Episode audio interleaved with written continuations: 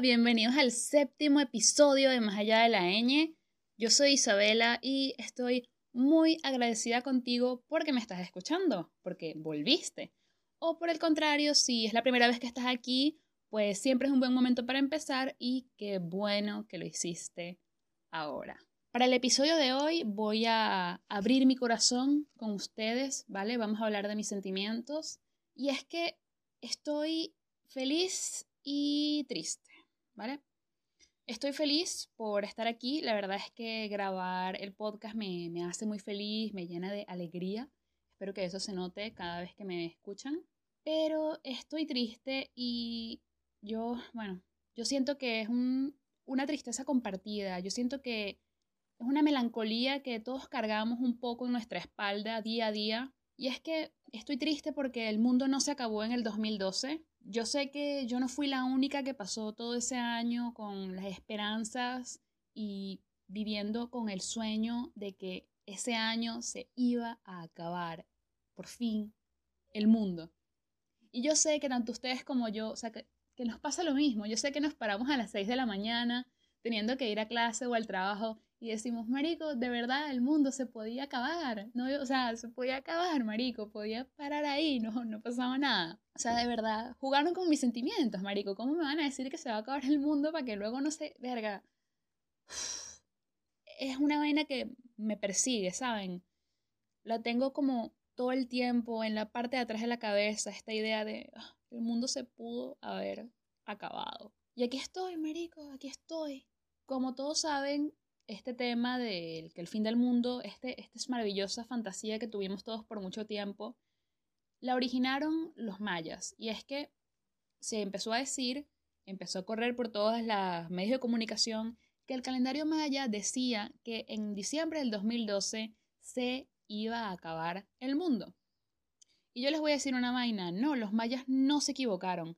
Los que se equivocaron fueron los que leyeron el calendario porque los mayas no dijeron en ningún momento que se fuera a acabar el mundo en el 2012. Lo que pasa es que ellos tenían una concepción del tiempo diferente a la de nosotros, los del presente. Ellos veían el tiempo de una manera cíclica, con un inicio, un final, y era como, sí, como el final cerraba en el inicio de nuevo y era como un ciclo que nunca acababa. Entonces ellos eh, no se referían a que ese año el mundo iba a llegar a su fin, ellos se referían a que en ese año iba a ser el fin de una era y el inicio de otra. Y no me parece necesariamente que se hayan equivocado porque si nos ponemos a pensar, en el 2012 sucedió el fenómeno del Gangnam Style que revolucionó la historia de la humanidad para siempre. No me van a decir que no.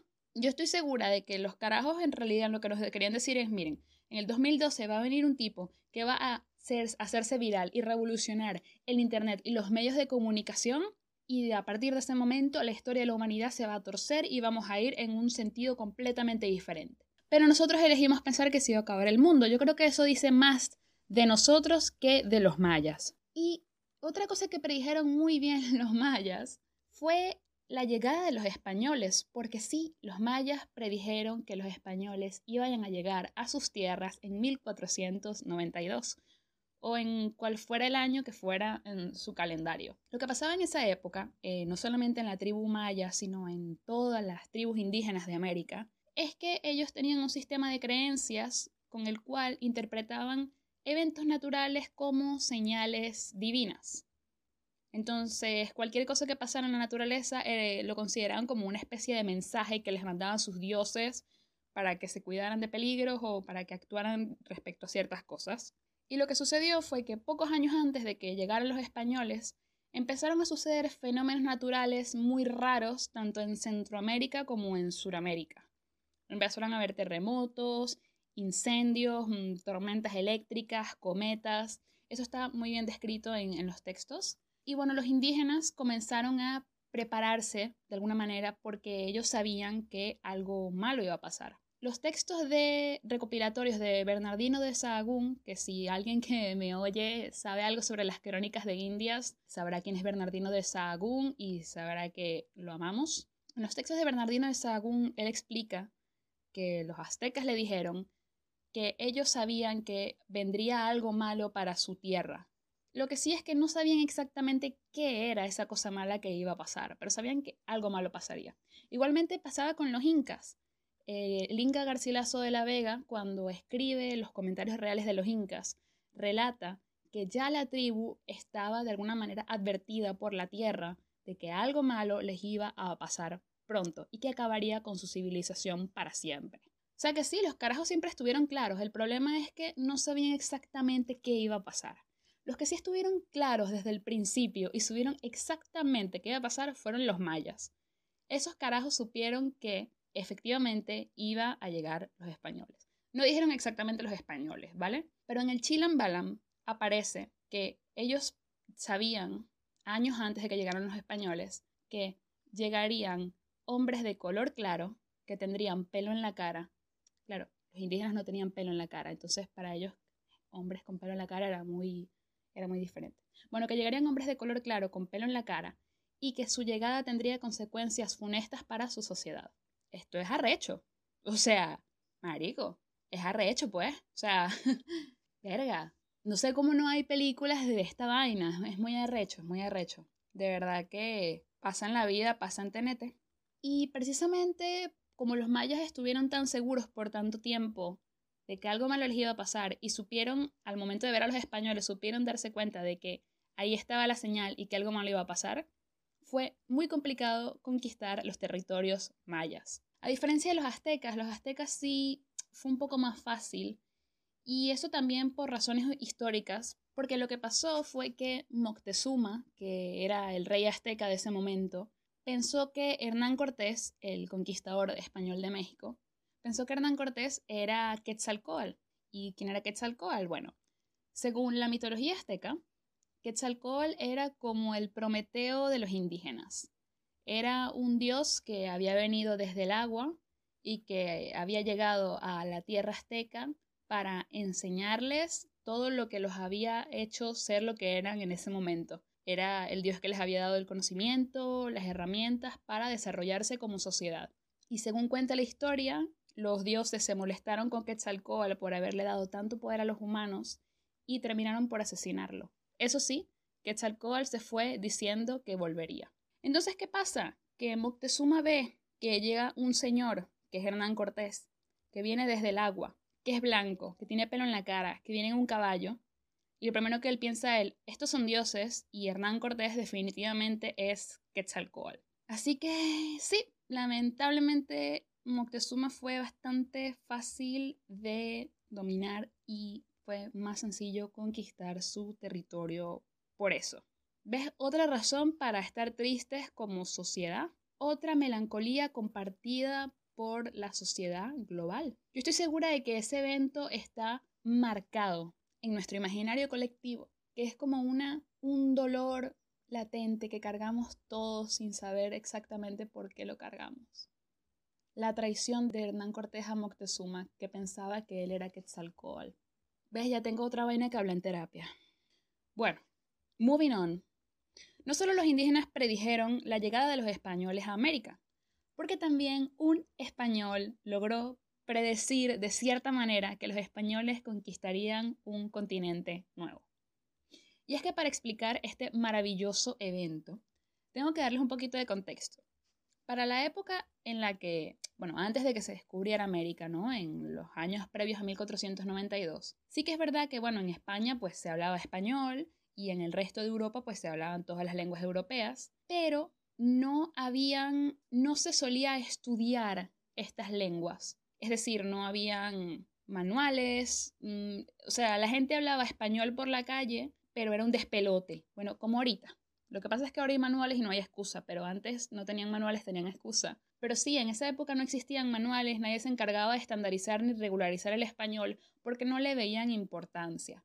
Porque el, el, idioma que realmente se enseñaba en esa época era el latín. Y el idioma que tenía manuales y leyes y tal era el latín.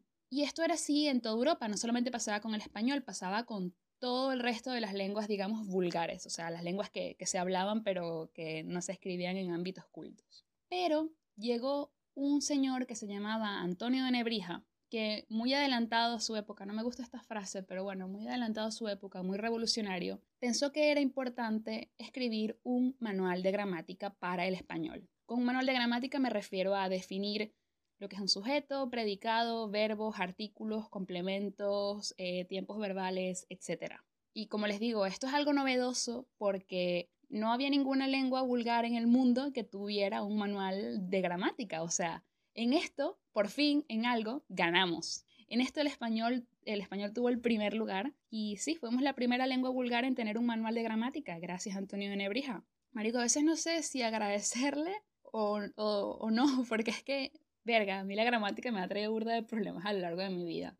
Not gonna lie. Pero bueno, la cosa es que Antonio de Nebrija sabía que esto era una cosa revolucionaria para la historia de España y la historia de nuestro idioma, el español. Y él decidió que su obra era tan importante que, como buen servidor a la corona, iba a dedicarle su maravillosa obra a la reina Isabel, la católica. Entonces, a principios del año 1492, Antonio de Nebrija va y le dice a la reina, querida reina, voy a dedicarte el primer manual de gramática de la lengua española, el primer manual de gramática de cualquier lengua vulgar.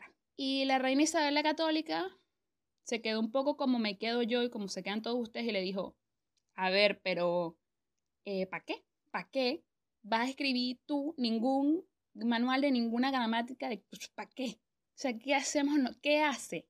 Que es lo mismo que me pregunto yo. Entonces, antes de que Antonio Nebrija soltara a explicarle todas sus razones románticas por las cuales estaba haciendo eso, salió el consejero de la reina, un obispo, y le dijo a la reina, es que ese manual de gramática nos va a ser muy útil porque en el futuro España va a conquistar tierras bárbaras y va a tener que enseñarles su idioma a esos bárbaros. Y la única manera que tenemos de realmente enseñarles de manera correcta nuestra lengua es con un manual de gramática. O sea, ya, o sea, yo quiero que se pongan en situación. Esto fue a principios de 1492. En esa época esa gente pensaba que solo existía Europa, África y Asia, punto. O sea, qué bárbaros iban a conquistar. Esa vaina hoy en día tiene sentido porque nosotros sabemos que ese mismo año, unos meses después, zarparía Colón en un banco, en un banco, en un barco, llegaría a otro continente, encontraría un montón de gente que no habla español y les enseñaría en español. Pero esa gente no sabía esa vaina. ¿Qué sabía el obispo? ¿Qué sabía el consejero de la reina? O más importante aún, ¿de dónde venía? ¿De dónde venía? Díganme si no sería demasiado buena película, así de Hollywood, el peo de los mayas eh, prediciendo la llegada de los españoles, el consejero de la reina también sabiendo que los españoles iban a llegar a América. Marico, sería demasiado una película de viajeros en el tiempo. Sería brutal. O al menos para un episodio de estos de la serie. Marico, ¿cómo es que se llamaba la serie?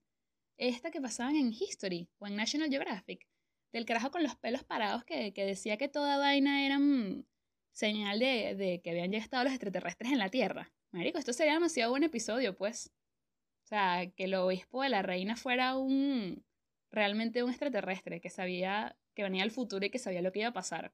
Y que sabiendo lo que iba a pasar, volvió en el tiempo para asegurarse de que exactamente el señor Antonio Nebrija tuviera la idea de construir una gramática para el español para así poder enseñársela a los incas y a los mayas y a los aztecas. Para así asegurarse de que hoy en día en América habláramos español. Para asegurarse Así de que entonces, Marico, Andrés Bello, para asegurarse de que Andrés Bello se encargaría de que América siguiera hablando español aún después de que nos independizáramos, para que así, cientos de años después, Isabola hiciera el podcast. Marico, qué película. Marico, sería demasiado buena película. Mira, vale, o sea, bueno, si me está oyendo algún escritor de ciencia ficción, te regalo este tema, ¿vale? No voy a reclamar derechos de autor sobre esta maravillosa historia que me acabo de montar. Bueno, no me la monté, no me la monté, porque es verdad. Es verdad, esa es la historia del español. Esa es la historia del español que no nos enseñan en el colegio, pero que te lo enseño yo aquí en Más Allá, de la ñ. Y con eso se acaba el séptimo episodio. Hoy lo jodí bastante, la verdad que... Marico, se me voló un poquito el coco, pues hablando de estas huevonadas. Espero que les haya gustado. Recuerden siempre que si alguien les dice que los mayas no sabían nada porque dijeron que el mundo se iba a acabar en el 2002 y no se acabó, usted va y le dice que no, que predijeron fue la revolución que significó el Gangnam Style para la sociedad moderna, ¿vale? Sin más, no tengo nada más que decir, ya he dicho todo, creo que este puede ser el último episodio del podcast, marico, porque ya resolví el enigma. Nada, eh, por favor, el podcast tiene redes sociales, arroba más allá de la N. Yo tengo redes sociales, arroba indieflower en Twitter, arroba lavela.isa en Instagram. Por favor, marico, no sé, dale like, pon un comentario. No, yo estoy en shock todavía por lo que acabo de decir. Yo sé que a ustedes les parece una huevonada, pero yo lloré y todo, pues, de la emoción que me dio. Nada, por favor, déjenme sus comentarios o algo. Eh, no sé, háganme saber qué les pareció. Yo sigo en shock. O sea, espero que ustedes estén tan en shock como yo. Nos vemos, bueno, nos escuchamos la próxima semana. Eh, no sé si los próximos episodios tengan contenido tan revolucionario y tan novedoso como este, pero lo voy a intentar. Gracias. Adiós.